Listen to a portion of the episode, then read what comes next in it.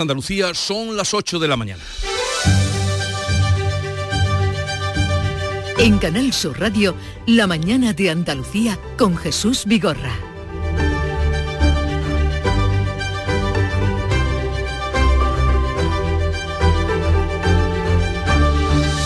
En Galicia, el presidente Alfonso Rueda ha ganado las elecciones con mayoría absoluta, la quinta consecutiva para el PP con una participación superior al 67%. El BNG con 25 escaños se afianza como segunda fuerza tras el batacazo del PSOE que pasa de 14 a 9 escaños, pero no logra dar el vuelco y eh, Democracia Ourensana logra entrar en el Parlamento de Galicia con un representante. La izquierda paga cara a la desunión, Sumar no logra ni un escaño, tampoco Podemos y Vox sigue quedando fuera de la Cámara. Los partidos analizarán hoy los resultados de las elecciones gallegas, mientras que los agricultores volverán a convocar tractoradas hoy en Almería, mañana en Granada, el miércoles en Málaga, el jueves en Algeciras y Jerez. El ministro de Agricultura, Luis Plana, se va a reunir hoy con los consejeros autonómicos para analizar sus reivindicaciones. Y en Bruselas la consejera andaluza de Agricultura, Carmen Crespo, con la que hablaremos a partir de las 9 de esta mañana, se va a ver con el director general de Agricultura, también con el director general de Mares de la Comisión Europea, días antes de la reunión de los ministros de la Comisión que será el próximo día 26 de febrero. También este lunes vuelven a verse las caras en Bruselas el ministro de Justicia español, Felipe Bolaños, y el vicesecretario de Acción Institucional del Partido Popular, Esteban González Pons, con el comisario de Justicia como mediador para abordar la renovación y reforma del Consejo General del Poder Judicial. La primera cita fue el 30 de enero, quedaron en verse en España, en Madrid, lo van a hacer de nuevo en Bruselas, señal de que la cosa no está cuajada. De estas y otras noticias, enseguida les ampliamos la información, pero antes el tiempo. Social Energy. La revolución solar ha llegado a Andalucía para ofrecerte la información del tiempo. Es martes 19 de febrero iniciamos la semana con tiempo seco y soleado, temperaturas sin cambios o algo más altas. Hoy las máximas van a oscilar entre los 19 grados de Jaén y Almería y los 23 de Córdoba, Sevilla y Huelva. Los vientos soplarán flojos variables. Desafía los límites con Social Energy. Calidad imbatible, precio invencible. Si no, trae tu presupuesto y te lo mejoramos. Descuentos de hasta 3.150 euros con tu instalación premium con dos baterías. Cinco años de garantía en tu instalación. Con primeras marcas y dos años de seguro todo riesgo gratis. Pide tu cita al 955 44 11 11 o socialenergy.es. La revolución solar es Social Energy.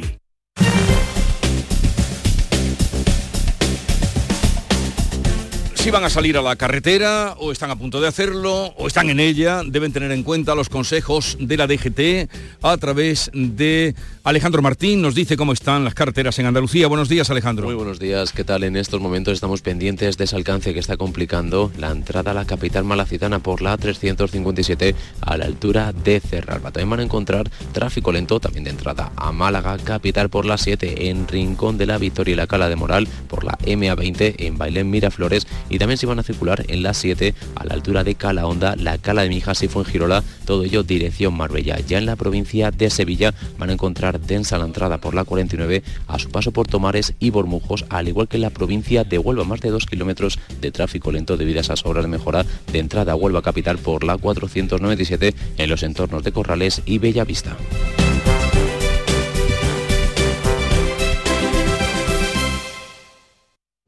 Hace nada eras un bebé. Y mírate, todo un hombre, con tu trabajo, tus amigos, tu casa. Ay, estoy muy, muy orgulloso de ti, hijo mío. Gracias. ¿Puede arreglar la cisterna o...? Tengo que encargar una pieza, pero sí, hijo mío, sí. Por 17 millones de euros uno se hace padre de quien sea. Ya está a la venta el cupón del Extra Día del Padre de la ONCE. El 19 de marzo, 17 millones de euros. Extra Día del Padre de la ONCE. Ahora cualquiera quiere ser padre. A todos los que jugáis a la ONCE, bien jugado. Juega responsablemente y solo si eres mayor de edad. En Canal Sur Radio, la mañana de Andalucía con Jesús Vigorra.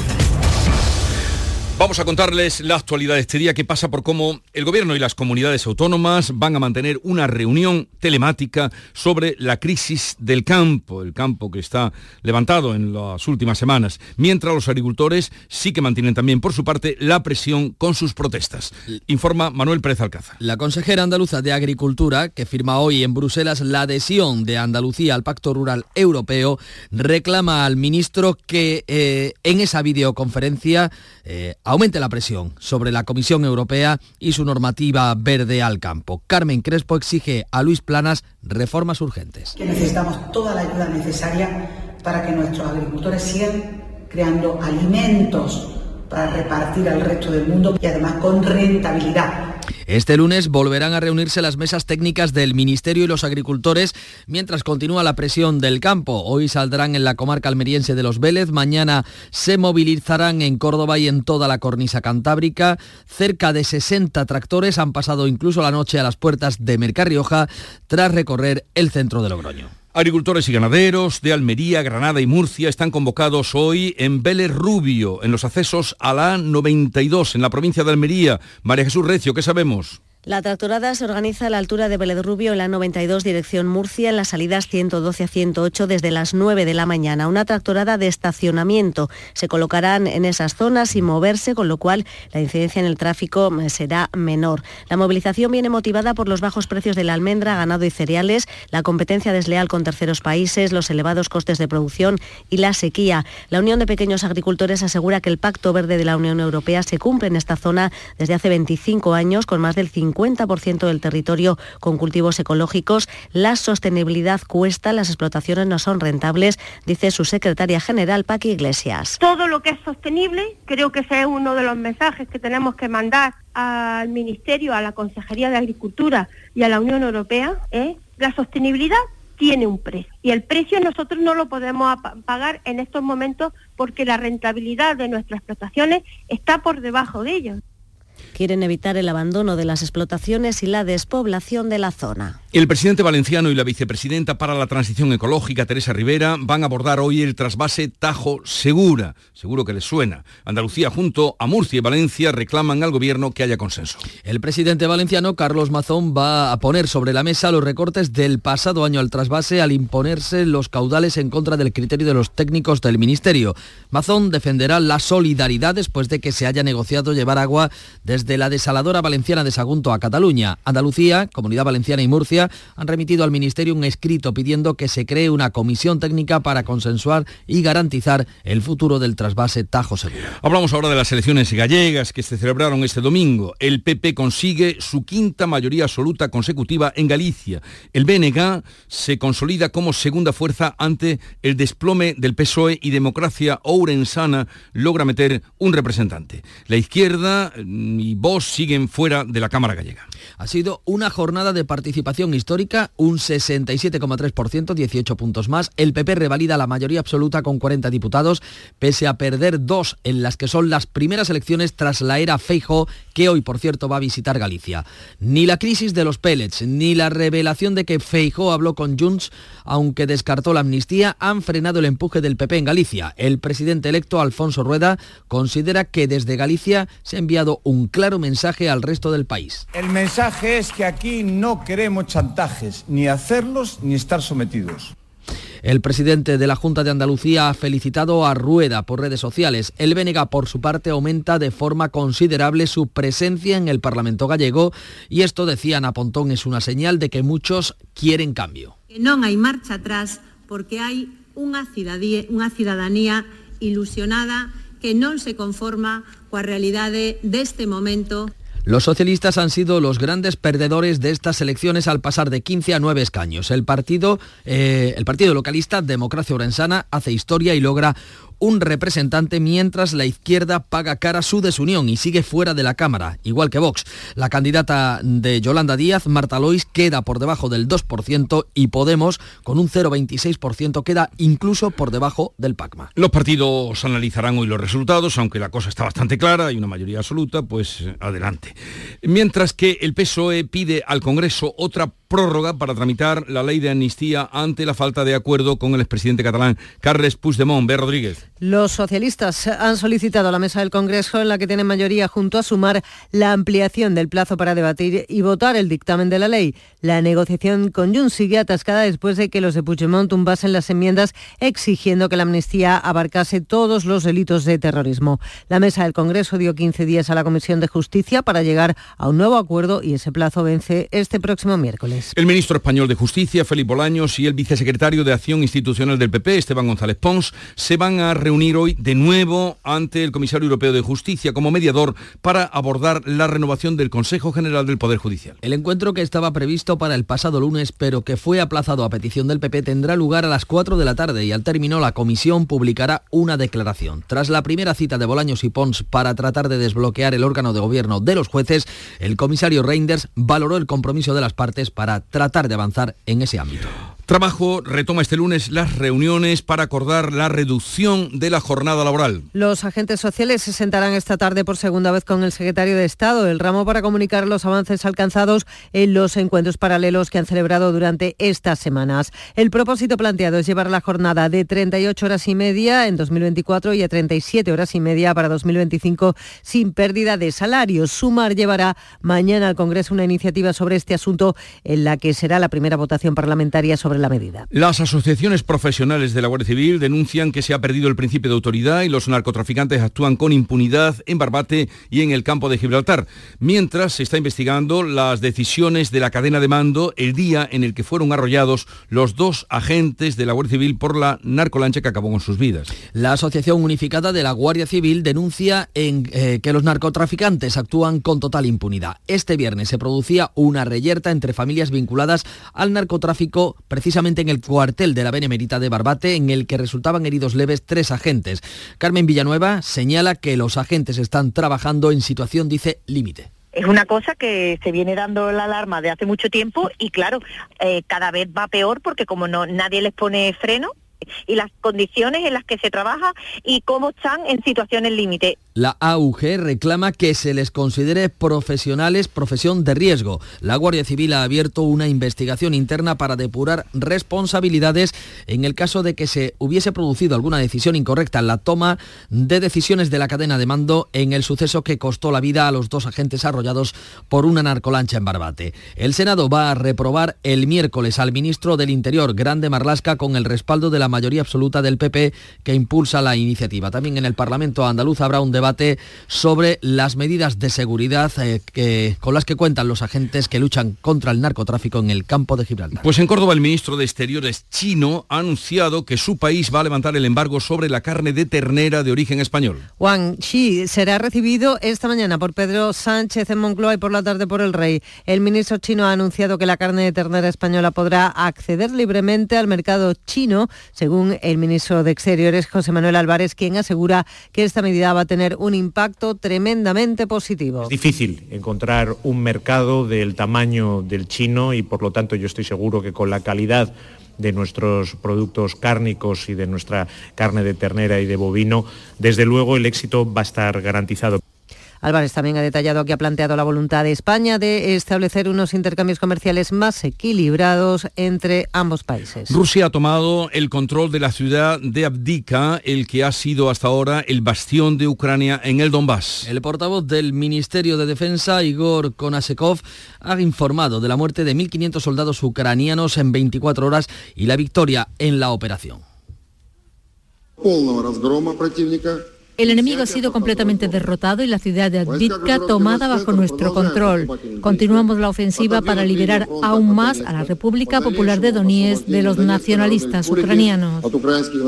Las tropas ucranianas se están reorganizando y montando otras líneas defensivas para contener el avance enemigo mientras las bombas rusas caen de manera incesante sobre las ciudades de Sloviansky y Kramtor, donde se asientan las reservas ucranianas y en el sur sobre las ciudades de Gerson long y Zaporilla, mientras continúan las denuncias internacionales por la muerte del opositor ruso Andrei Navalny. Su viuda va a asistir hoy en Bruselas al homenaje que van a rendir los ministros de Exteriores de los 27 al disidente fallecido el viernes en una prisión del Ártico. El rey Felipe VI visita hoy el cuartel general de la OTAN. La visita se produce tras los ataques de Trump a la alianza. El rey visita la sede central de la OTAN en Mons, Bélgica, en un momento convulso para la alianza con debates abiertos sobre el apoyo a la guerra de Ucrania, el gasto en defensa de los países aliados y los ataques del expresidente de Estados Unidos Donald Trump a su cohesión. La película La zona de interés sobre el horror del holocausto se impone a la española La Sociedad de la Nieve en los premios BAFTA, son los premios, los Goya británicos, que concedieron a la mejor película en lengua no inglesa. La clara triunfadora en estos premios de la Academia Británica ha sido Oppenheimer, la cinta sobre el creador de la bomba atómica que logra siete galardones frente a los cinco de pobres criaturas. En los premios Annie Awards, la española Robot Dreams, que también aspira, igual que La Sociedad de la Nieve, al Oscar, se ha llevado el premio a la mejor película independiente de animación. Y también vamos a recordar la muerte del escritor periodista que fue en su día director de Teleexpo en el 92 aquí en Sevilla, Fernando Delgado. La mañana de Andalucía. Superbiazón ha aumentado nuestra producción de cebada aplicando menos nitrogenado. Superbiazón, el bioestimulante con fijación de nitrógeno que te ofrece la máxima rentabilidad de tu cereal. Fertinagro Biotech. Más información en supervia.es.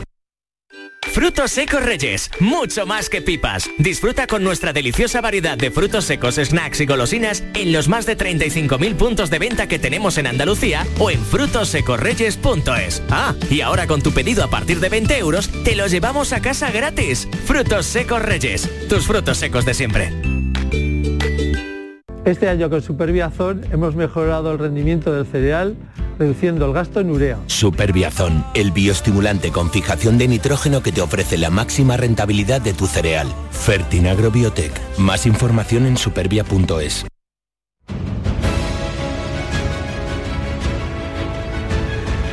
Vamos ahora con las noticias más llamativas de este lunes 19 de febrero. Fran López de Paz, lo primero, tomar el pulso a la actualidad al día. Buenos días. Buenos días. Después de las elecciones gallegas comprobarás que la tensión ha bajado un poco, ¿no? Se sitúa en territorio normal, al menos de, momento. Incluso para esa bajada de tensión eh, es favorable la risa o la simpatía que te producen algunos titulares. Por ejemplo, Yolanda Díaz consiguió más pellets que votos, ¿no? Que eso es, eso, es maravilloso. Hay dos cosas.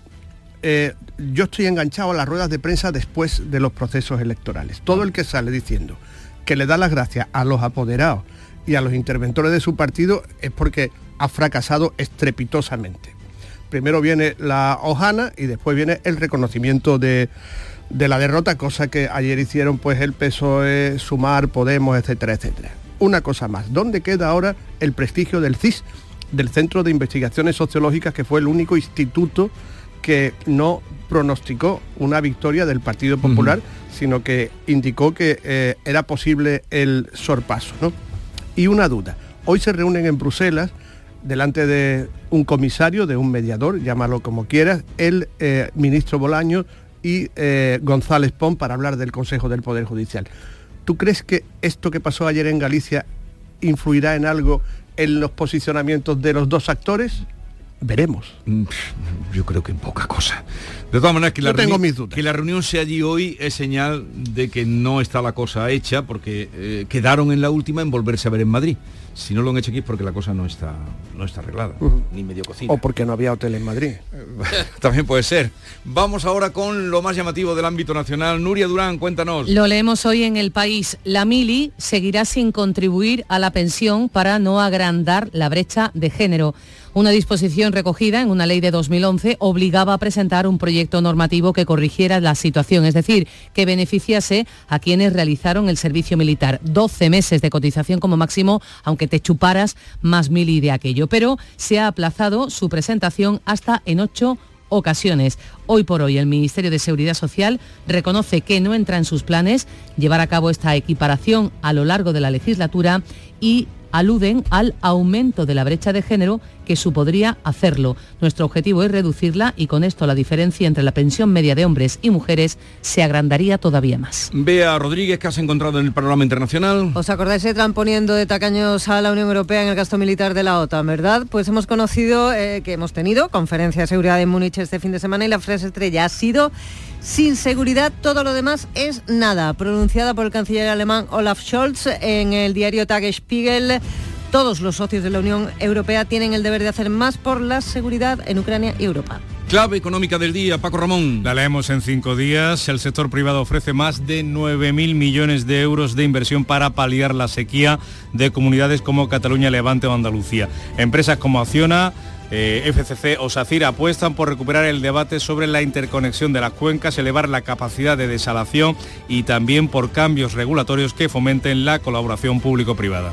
Y la noticia deportiva, Nuria Gaciño. Semana europea tras una jornada que no ha sido buena para los andaluces, empate a uno en el duelo andaluz de los Cármenes, así que Granada y Almería siguen en descenso y empate sin goles del Betis frente al Alavés, con lo que los verde y blancos salen de los puestos europeos. 8, 20 minutos de la mañana, es el tiempo ahora de la información local. Atentos. En la mañana de Andalucía de Canal Sur Radio, las noticias de Sevilla con Antonio Catoni. Buenos días, hallado el cadáver de un varón con signos de violencia en la zona este de la capital. El 112 recibía aviso de un ciudadano que lo encontraba la pasada tarde cuando paseaba por un sendero cercano al barrio de Alcosa. La policía está investigando estos hechos. Y una maratón histórica.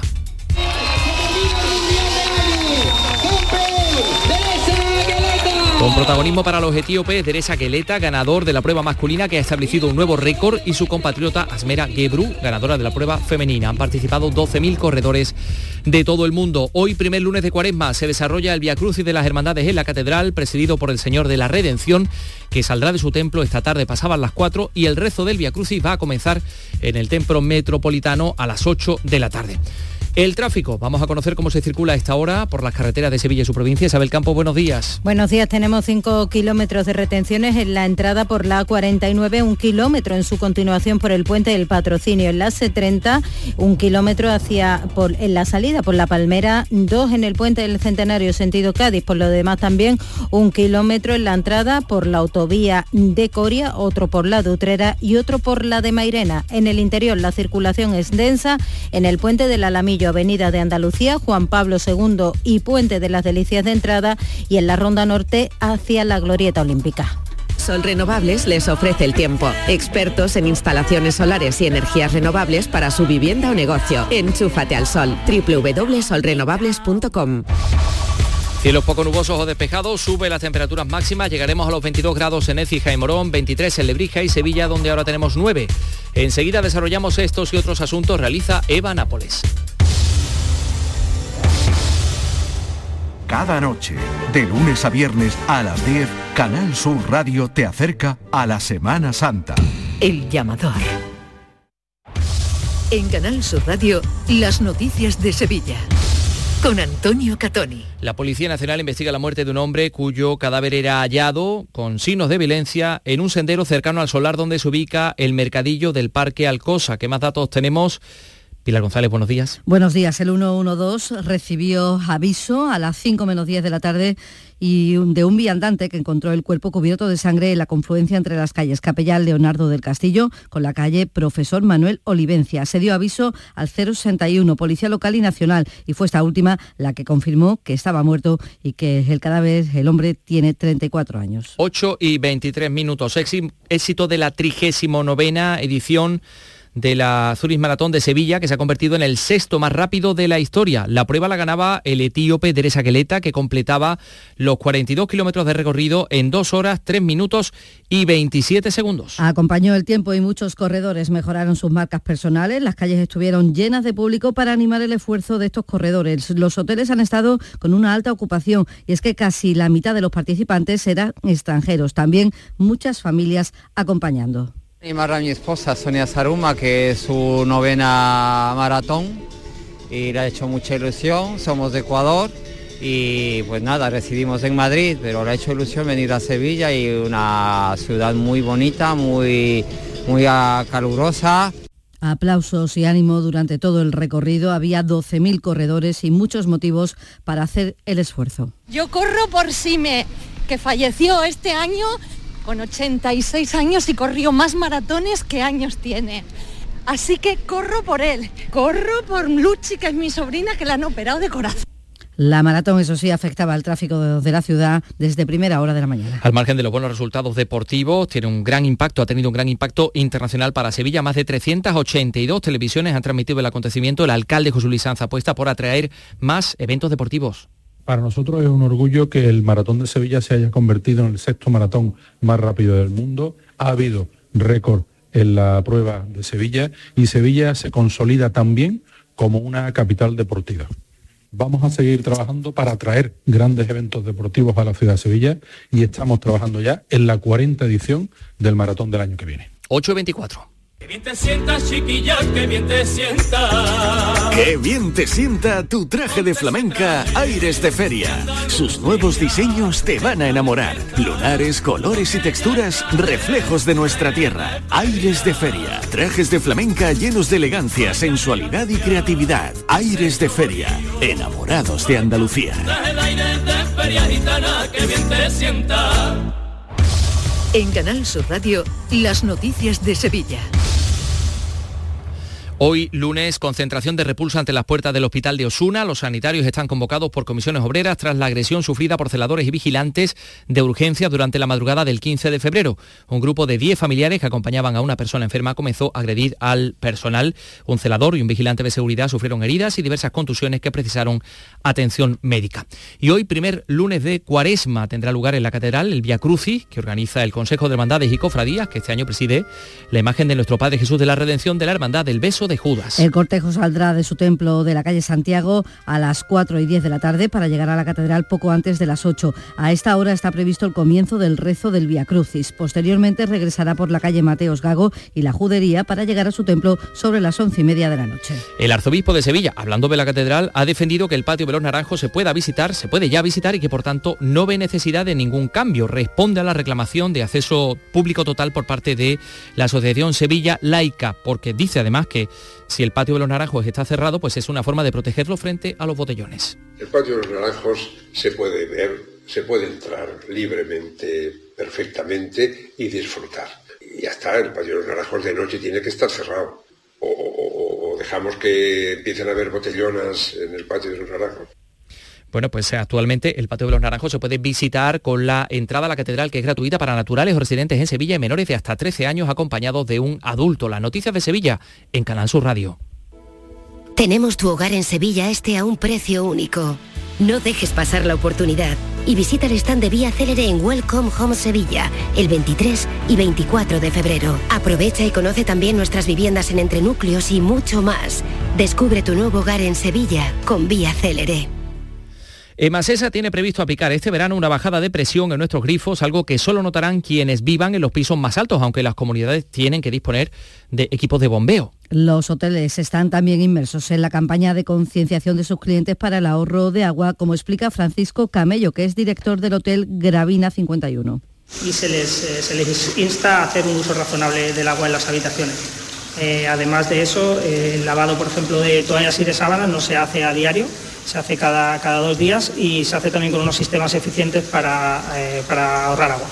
Hoy lunes concluye el plazo habilitado para presentar candidaturas al cargo de director o directora de la Agencia Espacial Española con sede en Sevilla. Les contamos también que a partir de hoy estará cortado el centro de la calzada de la Avenida de la Aeronáutica, el carril izquierdo de cada sentido entre la rotonda, la confluencia con la Avenida del Deporte y la calle Flora Tristán. Se inician los trabajos del bus eléctrico que van a durar tres meses y medio. Y por otra parte, los vecinos de la Ronda Urbana Norte consideran insuficientes las medidas que ha instalado el ayuntamiento para reducir la siniestralidad en el tramo cercano a Pino Montano. La propuesta del gobierno municipal es el soterramiento de la vía, aprovechando la obra del metro en lugar del bulevar que se barajó en su día.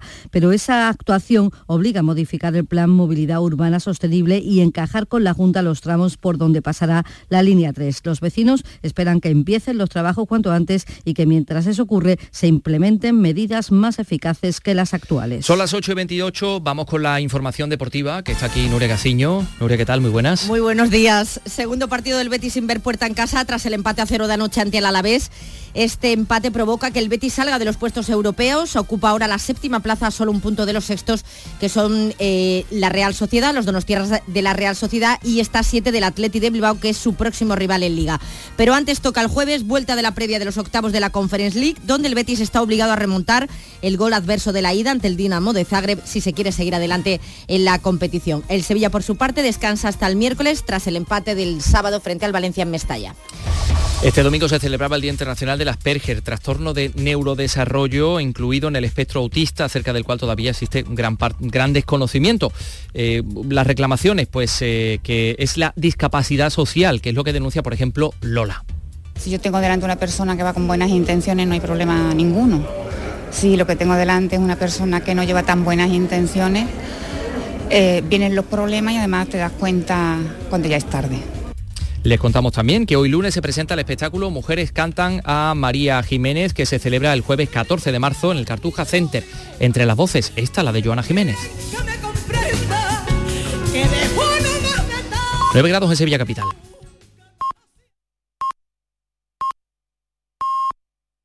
Andalucía son ya las ocho y media de la mañana.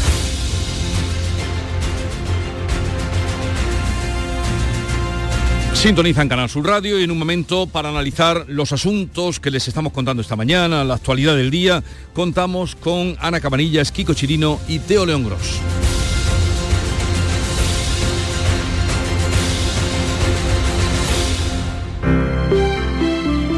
Buenos días. En el sorteo del sueldazo del fin de semana celebrado ayer, el número premiado con 5.000 euros al mes durante 20 años y 300.000 euros al contado ha sido 56.318 56318 Serie 31 31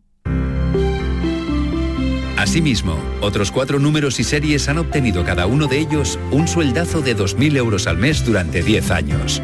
Puedes consultarlos en juegos11.es. Hoy, como cada día, hay un vendedor muy cerca de ti repartiendo ilusión. Disfruta del día. Y ya sabes, a todos los que jugáis a la 11, bien jugado.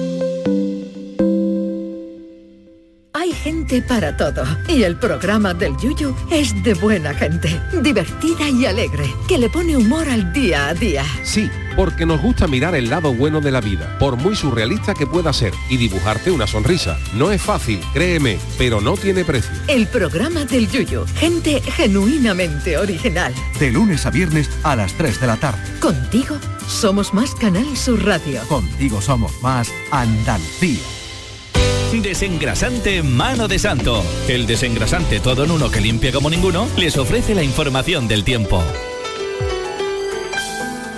Buenos días, hemos empezado la semana en Andalucía con cielos poco nubosos o despejados con intervalos de nubes bajas matinales en el área del estrecho. El viento es floco variable con levante moderado en el estrecho y las temperaturas se mantienen sin cambios o suben y marcarán máximas a lo largo de la jornada de 23 grados en Córdoba, en Huelva y en Sevilla, 21 en Cádiz, en Granada y en Málaga y 19 grados en Almería y en Jaén. Es una información de la Agencia Estatal de Meteorología.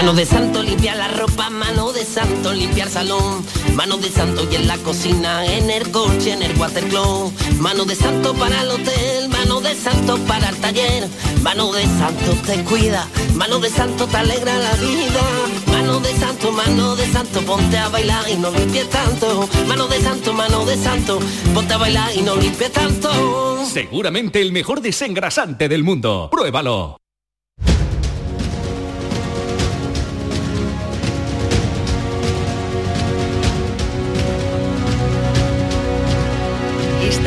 La Mañana de Andalucía con Jesús Vigorra, Canal Sur Radio. Bueno, vamos al lío, mm, al lío de, de, de que te ríes. eh. Teo es el que tengo más próximo, el que tengo más cerca. Teo León Gros, buenos días. ¿Qué tal? Buenos días. Porque hay un poco de lío, siempre hay un poco de lío. Siempre hay un poco de lío y la mañana después de una noche electoral hay muchos líos. Bueno, ¿eh? porque hay muchas... ¿Sabes? No tanto, porque ha quedado todo ahí. No, no, Más no, o no. menos. No, hombre, a ver, si lo reducimos como lo habían reducido, de hecho, desde Moncloa y, y- y, por ejemplo, ayer, él así lo planteaba el país, eh, eh, el diario El País, y digamos que pueda ser la voz eh, que mejor represente mediáticamente al gobierno, eh, esto era una especie de plebiscito sobre Alberto Núñez Feijóo. Bueno, pues lo ha ganado Núñez Feijóo, vuelve a ganar unas elecciones Núñez Feijóo y en este caso sería con mayoría absoluta, pero bueno, yo creo que las ha ganado también Rueda y el Partido Popular en Galicia, que es una maquinaria potente, como en Andalucía se conocen bien esas grandes maquinarias.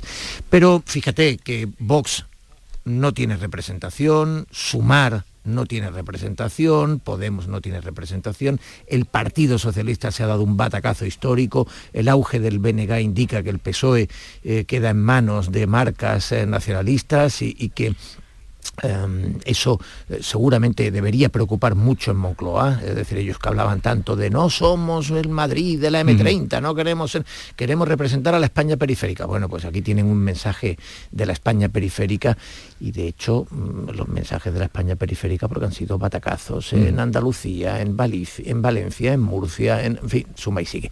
Bueno, eh, hay muchas lecturas, efectivamente, eh, seguramente es fácil un titular, pero hay muchas lecturas. Déjame que salude, porque has entrado ya como un cañón a- al lío de hoy, a eh, también Ana Cabanillas. Buenos días, Ana. Buenos días, Jesús. ¿Qué tal estás? Muy bien, muy bien. Aquí de resaca electoral en el sentido literal, porque anoche nos dieron las tantas. estuviste? poco cómo quedaba. eh, bueno, en redacción, en el periódico de España, ya lo sabes, aquí Sí. en Madrid, en Cibeles. eh, No, te porque, referías si, te- si claro, te habían mandado a algún No, lugar a seguir algún cuartel. Yo ya sabes que me encargo sobre todo de la información de Sumar. eh, ni Sumar ni Podemos preventivamente organizaron nada aquí en Madrid para seguirlo porque ya se esperaba un poco lo que se confirmó anoche, ¿no? El batacazo que, que- que se confirmó anoche. No solo esperaban de esa dimensión, porque no llegó ni al 2%, le, eh, le superó Vox por mucho eh, y, y- y esto es un golpe, pero bueno, sí, sí ya se olían que esto no, eh, que no iba a ir bien, ¿no? Y de hecho Yolanda Díaz ni siquiera fue a Galicia a seguir el recuento, se quedó aquí en Madrid también tranquilita, con lo cual no hubo ninguna sede a la que acudir. Sí, sí, claro. Jesús. Al- Algo debían saber, tampoco Abascal fue allí. Y Kiko Chirino, subdirector del Ideal de Granada. Buenos días, Kiko. ¿Qué tal las eh, campanas eh, que han llegado ahí desde Galicia, de punta a punta? Ay, espérate que te oiga un poquito mejor, que te oigo mal, te oigo lejos. No, te oigo pero como metido en una cueva. Entonces, ahora arreglaremos eso. Ahora lo arreglaremos. Mientras tanto, vamos Bueno. analizando de este, eh, bueno, en fin, de este resultado. Bueno, tú mandas, ¿eh? porque decíamos que hay muchos, eh, hay muchos puntos en los que poner el foco. Ana enfatizaba el caso de, de la extrema izquierda, también podremos hablar del de Vox, pero en cualquier caso yo creo que sí que es especialmente significativo. Y además es especialmente significativo porque Yolanda Díaz tiene, es una de esas personas eh, que tiene esa mm, costumbre un poco irritante, ¿no? De hablar como si representara al conjunto de la humanidad, al ser humano. Eh, y, prácticamente se le oía hablar de Feijo, especialmente después del 23J, cuando, cuando el Partido Popular no logró sumar eh, y por tanto no, no alcanzó la investidura. Hablaba de Feijó como un gran fracasado, en fin, un- un- una cosa inútil, un tipo que no representa a nadie, que es... Bueno, eh, la realidad es que eh, Yolanda Díaz no ha ganado ni en su pueblo y en, en su comunidad no tiene un representante. Y esto mm, seguramente a otra, a otra persona podría darle motivos para una cierta humildad, pero ya te digo yo que no va a pasar. Eh, Kiko, ya creo que estamos en conexión. Kiko Chirino. A ver ahora. Ahora sí, perfectamente, con No hay, tu no hay que descartar eh, que no hay que descartar que estuviera en una cueva, que estuviera en una cueva todavía. Potente. Habrás visto No a gente de Ferraz por ahí entonces. Bueno, son las cuevas del Sacromonte donde normalmente son más festivas. y Son- son- son más Ferraz haraneras. Estuviera, estuviera ahora mismo para, para fiestas ni para zambras, ¿no? Bueno, eh, siguiendo la noche, la noche electoral, siguiendo la noche electoral, porque de pronto estábamos muy interesados en estas elecciones gallegas. No, mm, daba la impresión que estábamos todos muy interesados en las elecciones gallegas. sí. incluso que entendíamos mucho de las elecciones gallegas. Pero eh, en realidad era por, por la proyección eh, nacional y el impacto que irremediablemente tiene. Es cierto que no podemos hacer una traslación tal cual. Eh, probablemente si queremos extrapolar este resultado al ámbito nacional, eh, nos equivoquemos porque hay unas variables que existen en Galicia y existían ya, como la no representación de Vox y Sumar, que no existen en el ámbito nacional, pero sin duda van a marcar el, el debate político de las próximas semanas, al menos hasta que llegue la próxima cita electoral, que es en el País Vasco, y refuerza el liderazgo de Feijóo probablemente no, no, no, no desgaste nada el liderazgo, ni las intenciones, ni las intencionalidades de Pedro Sánchez, ¿no? Porque ayer ya, y escuchaba a Teo hablar de esa izquierda de Yolanda Díaz, eh, es que nos hemos equivocado. Ayer ganó la izquierda o subió la izquierda en representación. Fue la valoración que hizo la portavoz del Partido Socialista, ¿no? Lo que pasa que se le olvidó decir que esa izquierda que sumaba más que en la anterior cita, que es a la lectura de victoria pírrica eh, o de consuelo a la que se agarró, esa izquierda no es la izquierda con la que el PSOE eh, gobierna o intenta armar un gobierno en clave nacional, es una, izquierda de corte soberanista, por no decir independentista, que ha espoleado el PSOE, que se contentaba antes de salir con ser la tercera fuerza política, ¿no? Yo creo que el Partido Socialista aquí está pagando muy caro ¿no? Em, ese monstruo que lleva cinco años alimentando. ¿no? Desde 2019, aquel primer gobierno de coalición, Sánchez se ha esforzado muchísimo en normalizar las tesis eh, nacionalistas, las tesis soberanistas, y al final, ¿qué pasa? Pues que llegas a los territorios em, y ¿por qué vas a votar al PSOE cuando puedes votar eh, a la marca original? ¿no? Si al final eh, van a ir a lo mismo. De todas formas, mm, ahora el argumentario parece que en Ferraz es que la es que la amnistía no, em, no ha contribuido a este resultado, que no es fruto de esto, ¿no? Eh, y yo sí creo que en este caso eh, puede pueden tener razón, porque em, al final Sánchez em, es una figura que lo que ha hecho ha sido fagocitar a su propio partido. ¿no? En las elecciones generales sí votan a Sánchez, pero cuando ya se trata de votar al Partido Socialista en los territorios, eh, la gente se desmarca. Y eso es porque eh, Sánchez, en cuanto llegó a la Secretaría General del PSOE, eh, eliminó cualquier órgano de debate, cualquier peso o contrapeso que pudieran tener los territorios, ¿no? con lo cual parece que el Partido Socialista ya está como descafeinado, más allá de Madrid, más allá de, la figura que es Pedro Sánchez, que se ha, eh, se ha comido todas las estructuras y todo, eh, una organización centenaria, una organización que levantó, eh, bueno, que, fue de las que levantó también a pulso la democracia, la transición, y ahora queda reducida él, queda reducida él y además yo creo que han perdido un 25% del, del, voto y, yo me apuesto lo que sea a que Sánchez no se da por aludido, a que Sánchez eh, pues seguirá en, su argumentario, ¿no? De que, de que pues sí, ahora se refugiarán en ese, en ese argumento de que la izquierda ha ganado, ¿no? Y ya es que en realidad eh, yo creo que le da igual, o sea, yo creo que mientras él eh, se mantenga en Moncloa al precio que sea, incluso contentando al nacionalismo, incluso sacrificando a sus territorios, pues pues le va bien. Lo que pasa es que, claro, esto es la factura que deja al Partido Socialista es muy grande, porque qué pasará el día después de Sánchez, ¿no? ¿Qué pasará cuando, cuando una organización tenga que recomponerse eh, y se encuentre que tiene eh, pues unos territorios donde no, donde no es nada? Eh, eso lo veremos, pero de momento yo creo que Sánchez mm, pues seguirá con el, con el paseillo y seguirá con, con este enfrentamiento estéril ¿no? que tiene con Feijó de convertir cada cosa en un plebiscito para ver si así pues consigue pasar por alto que que es un desastre, un desastre en la organización territorial que ahora mismo tiene y ha dejado él, y de la que es responsable. Eh, a ver, Kiko, ¿quería decir algo? Sí, en, esa misma, en esa misma línea que apuntaba Ana, eh, a mí lo que me resulta curioso en esta gestión de Pedro Sánchez es que ha llegado hasta el punto de hacer apología de la derrota, apología previa de la derrota. Si el Partido Socialista no salía ni siquiera ser segunda fuerza política en Galicia, pero esa apología de la derrota ya la venía arrastrando en Madrid, ¿no? En la Asamblea de Madrid le pasó más Madrid, al menos en, eh, intención de voto, ¿no? Y, después es la misma y el mismo planteamiento que con el que de punto de partida sale en el País Vasco, ¿no? Que le sirva esa derrota, que una derrota le sirva para facilitar un gobierno a cambio de que facilitar esos gobiernos al nacionalismo en Galicia, que le ha salido mal en el País Vasco, eh, le permita mantener un gobierno nacional. Mm, esto tenía solamente una, esta teoría de la apología de la derrota solamente tenía una variable sobrevenida, que era Cataluña, que en Cataluña el PSC sea la fuerza mayoritaria y eso lo fía el PSOE como la orilla, es la orilla dentro de esta legislatura incierta eh, que podría, si se llega a ese momento, eh, al menos mm, adormecer, solapar o contemporizar las ansias independentistas, sobre todo de Junts. ¿no? Pero eso lo que refleja es el cortoplacismo mm, como filosofía de trabajo política de Pedro Sánchez, ¿no? un cortoplacismo que le basta con salvar la próxima votación suya si con eso se mantiene, se mantiene en el poder. ¿no?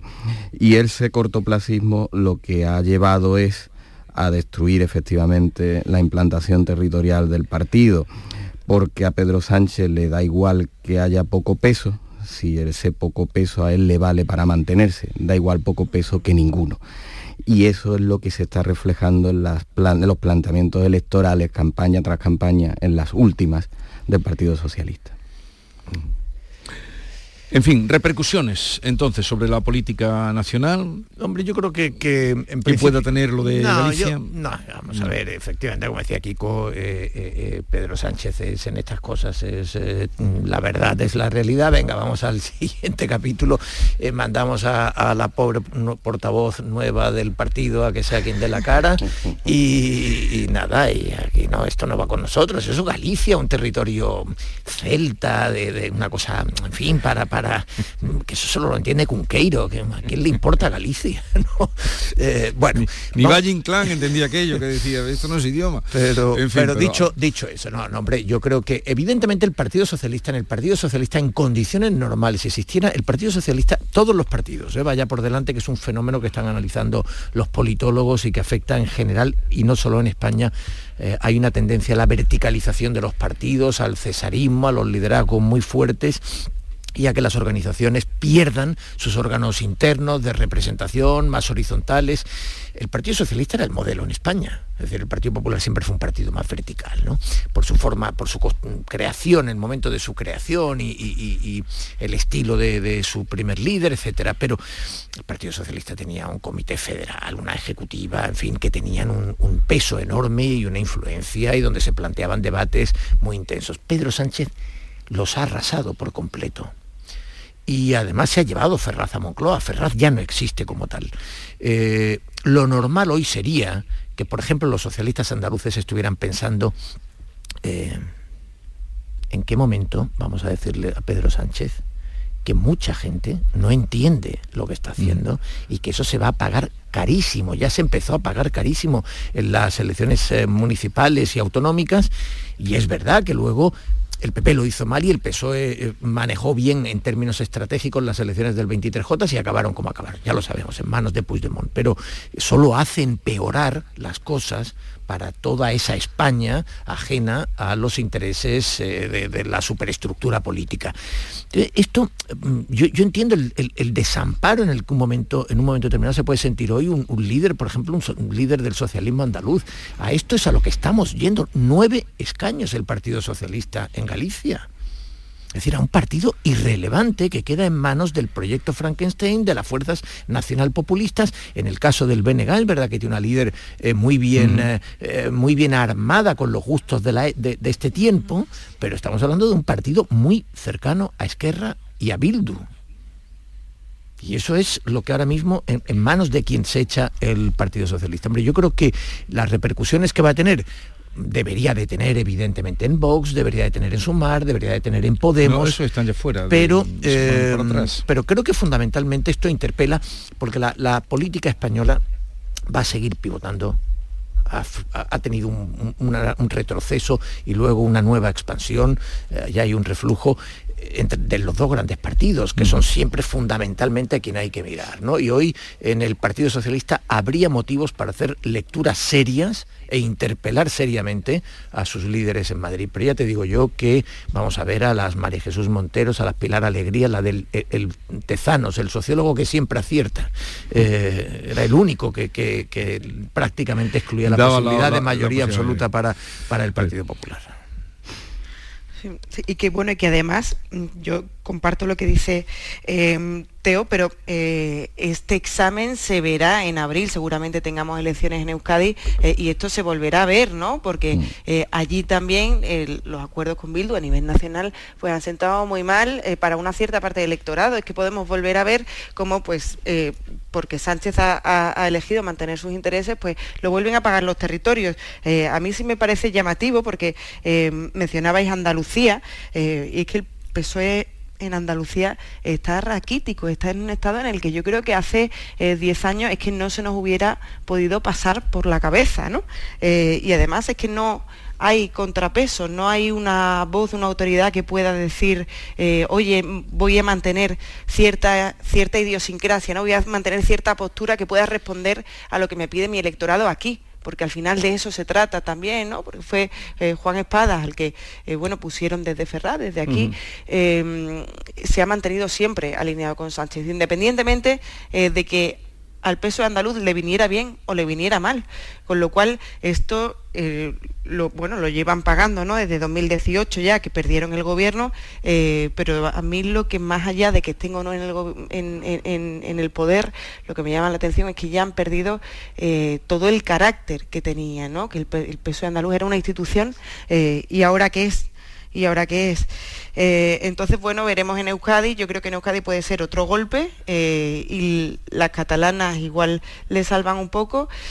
Y, ya las europeas que acabamos en junio. Nos quedan unos mm. cuantos meses. Y de todas formas, este debate sí que es verdad que, poca reacción más allá, porque el, Partido Popular en todas las previsiones entraba que, o sea, se, podía esperar que ganara con mayoría absoluta, salvo las últimos, los giros de última hora, tal. Pero claro, es que entró dentro de lo posible que, eso no fuera así. Eh, y es que ahí sí hubiera tenido una repercusión nacional importante, mm. porque ¿qué, pasa con Feijó, ¿no? Si pierde eh, en su casa en mitad de, bueno, pues de ese plebiscito, ¿no? Y después de mm. haber enredado tanto en campaña eh, con una estrategia que pese a que han, conseguido revalidar la mayoría absoluta, va a tener que debatirse, ¿eh? y mañana vienen eh, los varones a debatir esa estrategia, porque, en fin, porque yo creo que Feijó, aunque haya salvado los muebles, tiene que dar una pensada también a, todo lo que está haciendo y a su forma de hacer oposición. A ver, eh, Kiko, ¿y la caseta de feria que ha perdido el PSOE se va a recuperar o no? eso era como, como para Vox. Hablando de pérdidas, una, una pérdida importante. ¿eh? No, sí, como, igual que Vox tiene como metáfora Covadonga, ¿no? De la reconquista, yo creo que la caseta de feria era lo que le quedaba al PSOE para esa remontada en Andalucía, ¿no?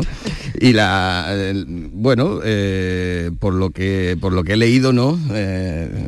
Por los mismos argumentos que se le han quitado, la perdieron otros sevillanos, incluso sevillanos de rancio abolengo y algunos de ellos muy feriantes, ¿no? Y ahora tardaría dos décadas aproximadamente eh, el PSOE en recuperar su caseta si no prospera ese recurso dos décadas que no sabemos si es el paralelismo que puede tardar en volver al gobierno de la Junta de Andalucía. Hasta ahora podemos trazar ahí una, línea, de, una línea de futuro. ¿no? Tú, planteabas, eh, y al hilo de eso, eh, ¿qué incidencia puede tener? Yo si, si la incidencia, la pregunta es, que probablemente es donde nos ubicamos todos, ¿no? Eh, si esto va a cambiar algo la política nacional de Pedro Sánchez. Pues, no. Es más, creo que si la cambia es a más mm, eh, visceral incluso. Pedro Sánchez no va a rectificar sobre su planteamiento por una lectura electoral que haga del resultado en Galicia. No lo va a hacer. Eh, los planteamientos electorales, las próximas citas en el País Vasco, que es la inmediata, es que no tiene ya tiempo para cambiarlos y además ya eh, ha hecho que sus expectativas electorales en, el País Vasco sean lanzar una moneda al aire y que salga Bildu o que salga PNV. No es otra. Mm, ¿Por qué no lo va a cambiar? Pues porque si repasamos, mm, en realidad el PSOE en estas cosas no tiene una estrategia. No es que no cambie la estrategia, es que no tiene una estrategia. La estrategia del PSOE la cambia eh, solo por las pretensiones y las presiones de Junts o parafraseando, ¿no? citando al propio Pedro Sánchez por necesidad.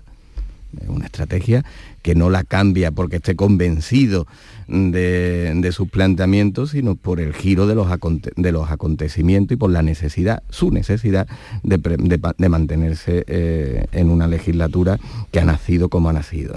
Por lo tanto, yo repercusión, si este resultado en Galicia va a ser que cambien algo los planteamientos del PSOE en su relación con los grupos independentistas catalanes, con la, con la amnistía que ahora otra vez volverá a tramitarse y que tendremos dos semanas más, si la pregunta es esa, mi vaticinio, aun a riesgo de errar en él, creo que si lo cambia va a ser para que todavía ahora sea más necesaria que nunca la amnistía de lo que lo era antes del batacazo en Galicia. Bueno, yo, yo a la pregunta de la caseta, Ah, a ti te interesa lo de la caseta. Vale, vale. Es como eras malagueño. Es de sobra muy feriante, de sobra sabido, que tengo muy feriante. la pregunta, no, no soy muy feriante, pero me alcanza para entender la, que la importancia que tiene la caseta no es. Pero son los símbolos. Eh, claro, justamente voy a eso, ¿no? Es decir, eh, eh, Kiko decía lo de la amnistía, en el PSOE están intentando que le amnistíen la caseta, pero y, no sabemos hasta dónde van a llegar en el pulso por esa amnistía, pero lo tienen difícil porque están pidiéndole al ayuntamiento que actúe de manera arbitraria con ellos, de manera eh, dándole un privilegio que no tienen efectivamente otras eh, personas o instituciones que pierden su caseta por no haber en fin, por no haber estado en el proceso establecido, en los plazos y con las normas existentes. La caseta es un símbolo. Y es un símbolo duro eh, Timothy Snyder decía en sobre la tiranía, decía, los símbolos no tienen importancia. Bueno, eso para el que no sepa que los símbolos casi siempre anticipan la realidad futura. Te están dando pistas de lo que va a pasar. Yo entiendo que hoy en el socialismo sevillano especialmente, y recordemos que el socialismo sevillano y el de Jaén son la reserva espiritual del socialismo, es decir, que en una Andalucía que se ha ido cubriendo de, azul, todavía en Sevilla y en Jaén el PSOE tienen, tienen una entidad. ¿no? Yo entiendo que hoy el socialista sevillano, que por cierto muchos socialistas se van a quedar sin caseta, ¿eh? que estaban, que para ellos esa gran caseta de cinco módulos era su feria de Sevilla, era pues su espacio. Un referente de visitas, de recepción, de como todas las casetas que tienen los partidos. Y, mm, yo entiendo que hoy la pregunta que uno se haga es, bueno, si no somos capaces ya de mantener la caseta, ¿qué vamos a, gestionar bien? Eh, y esa, esa, esa sensación eh, que tú dices, hombre, eso es solo una caseta. No, es un símbolo potente eh, eh, perder la caseta. Es un símbolo de, tu, eh, de, tu, rigor, de tu capacidad de gestión, de tu, de tu estar atento a, todos tus compromisos, a tus necesidades, a tus obligaciones. yo creo que es un, es un mal símbolo. es verdad que, mm, seguramente fuera de Sevilla se perciba con menor trascendencia de la que tiene aquí, pero aquí tiene no creas, pero han venido todos, ahí están las fotos que han salido ah. de toda la gente pasaba por digo de su mundo incluso del mundo del periodismo. Sí, pero, pero esa gente del mundo del periodismo y de la alta política seguramente y acabarán en otra caseta. Ah, claro, por supuesto. Pero, y la de la UGT, y la de, en fin, si, si, si eso no es, eh, el tema está en cuánta gente, los de, los de a pie, los militantes, mm. los que de verdad se sentían allí en su eh, que el PSOE era estaba en un sitio privilegiado con esa gran caseta en la que ellos tenían su sitio, Claro, es decir, eso, eh, insisto, tiene una mm, fuerza simbólica desalentadora que probablemente en un PSOE, en otras circunstancias, en un PSOE andaluz, en otras circunstancias, incluso podría verse con, de manera más relativizada o más matizada. Pero en, el clima un tanto depresivo ¿no? en el que está el socialismo andaluz, pues seguramente es un aldabonazo eh, que les va a hacer daño.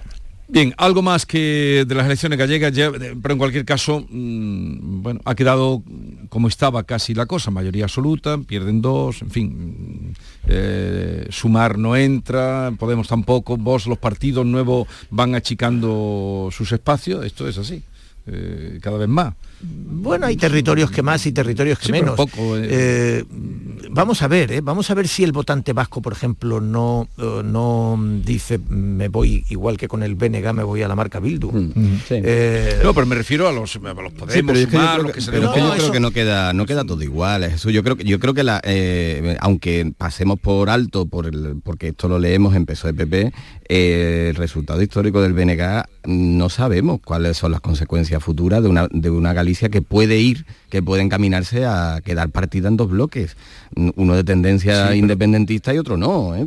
Sí, sí, pero de momento es una mayoría absoluta, cuando se tiene una mayoría absoluta Sí, pero, pero ya prácticamente, claro, pero ya, claro, pero ya ha dejado con un Partido Popular que para gobernar en Galicia prácticamente tiene que mantener siempre sí o sí esa mayoría absoluta y un Partido Socialista bisagra con un partido que aunque disimulado en el planteamiento, llevaba en sus propuestas ese referéndum de independencia, eh, que con una fuerza que cada vez se puede parecer más, una vez que pase del 40%, a un bloque en sí mismo. Y ese auge insuflado por el Partido Socialista, que le ha dejado que cope ese, terreno, veremos a ver cómo se gestiona en un futuro. ¿eh? Y yo creo que de esta, de esta cita sí que Yolanda Díaz sale mucho más débil, mucho más débil. Yolanda Díaz no ha podido hacer más literalmente en estas elecciones, ha hecho desfilar a todos los ministros de Sumar, eh, del gobierno, a todos, uno por uno, les ha hecho, les ha plantado allí en Galicia eh, para que hagan algo. Eh, ha tenido multitud de actos, ha, ha movilizado, porque sabía que era crucial y si dándolo todo no ha llegado ni al 2% del voto, eh, pues yo creo que queda su proyecto bastante tocado. Bueno, yo creo que ha conseguido más pellets que votos, ¿no? Sí, ese lo, hoy una viñeta lo, lo cuenta, ¿no? ¿Sí? Eh, sí, sí. No. Hay una ahí que dice ha conseguido más peles que votos. Ah, pues no la he visto quién es. El, ¿Quién es el que Esta tiene mañana me lo contaba Paco Ramón, no, Ah, no, no sé quién era, no, lo contaba de, repasando la revista de prensa y, la- y las viñetas. Pues eh, es que es verdad, es que esa imagen de Yolanda Díaz, acordaros de con, con sus bolitas, sus pellets en la playa, en la que parecía que, que le iba, que, que, en fin, que había encontrado, habían encontrado el, el maná del que iban a emanar los votos, del que iban a fluir la- las victorias, en fin, eh, yo creo que, que hay dos, los gallegos han entendido que tanto en el arranque de campaña los pellets como en el final el, el traspiés de Feijó con aquel eh, off the record en el que claramente manipulado. No, pero ahí sí que hubo... Sí, pero digo, hay un último mitin de Sánchez diciendo Feijó ha admitido que negoció los indultos. Hombre, bueno, eh, creo que el gallego ha entendido que le estaban manipulando. Llegamos a las 9 de la mañana, seguimos con Ana Cabanillas, Teo León Gros y Kiko Chirino.